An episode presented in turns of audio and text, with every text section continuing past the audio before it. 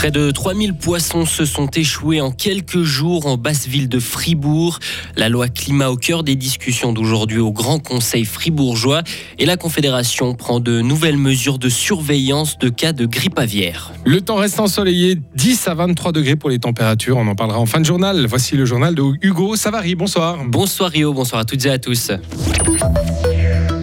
On vient de l'apprendre, 3000 poissons ont été retrouvés échoués dans le lit de la Sarine en basse ville de Fribourg entre hier et aujourd'hui. Il s'agit d'ablettes, un petit poisson qui recherche des zones calmes de gravier en bordure de rivière. Les premières investigations montrent que les poissons se sont retrouvés piégés lors du frais sur des bancs de gravier, puis le niveau de la Sarine a diminué suite à un turbinage à la centrale hydroélectrique de Lolberg. Durant la fécondation des œufs déposés par les femelles entre les cailloux, les mâles n'auraient pas eu l'instinct de fuite. Le service cantonal des forêts et de la nature et groupé mène actuellement une analyse du phénomène qui s'est déjà produit en 2017 et en 2020. Les communes fribourgeoises doivent-elles se doter d'un plan climat? Une question débattue aujourd'hui au Grand Conseil. Le gouvernement proposait que les communes de plus de 1500 habitants définissent un plan climat. Au final, il n'y aura dans la loi climat qu'une incitation à créer un tel plan pour les communes sans non plus aucune limite d'habitants.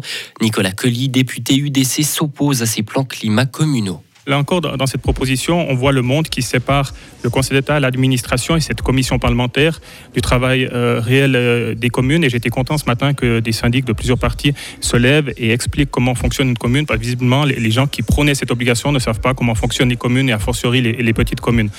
On a un principe constitutionnel en Suisse, c'est le principe de la subsidiarité qui veut qu'on prenne les mesures au plus bas de l'étage démocratique, à savoir aux communes, et d'exiger encore et toujours, même aux petites communes, de faire des études climat qui doivent être transmises ensuite à la direction et adaptées tous les cinq ans.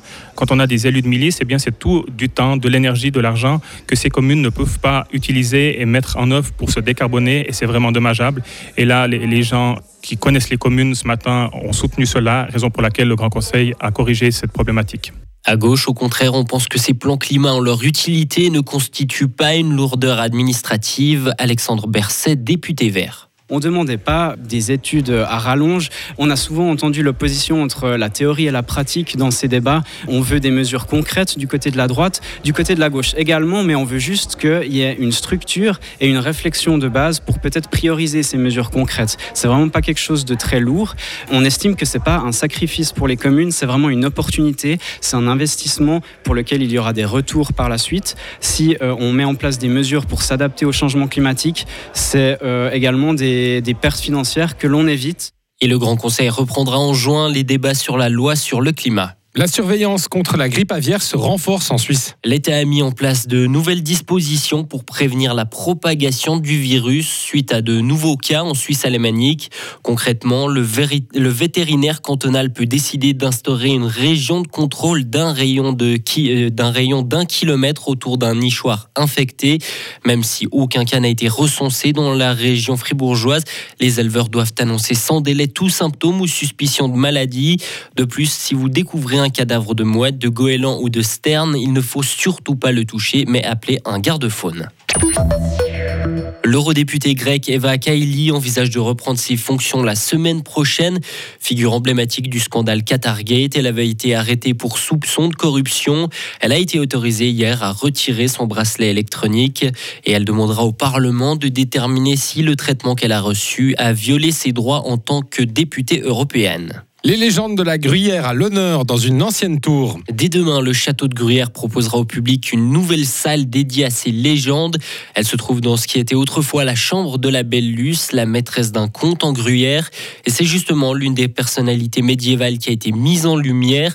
Le cinéaste fribourgeois Frédéric Guillaume s'est chargé avec son frère Samuel de la conception de cette nouvelle salle. Éthiquement, l'histoire de la belle Luce telle qu'elle a été racontée, à un moment donné, c'est plus possible parce que c'était, elle était considérée, disons, comme un objet de convoitise, euh, ou en tout cas quelqu'un qui se vend, euh, ou qui est contrainte aussi. Et donc euh, l'idée était vraiment de raconter cette histoire, mais en lui donnant une place d'héroïne, où finalement, malgré ces multiples hommes qui avaient un regard sur elle, elle arrive à s'en sortir, elle est intelligente, elle arrive à tromper la société de l'époque, etc. Donc pour nous, c'était important, ouais, parce qu'on ne peut pas juste raconter cette histoire comme ça. Non? Dans ce nouvel espace multimédia, les visiteurs pourront donc découvrir ou redécouvrir ces différentes histoires par le son et le dessin.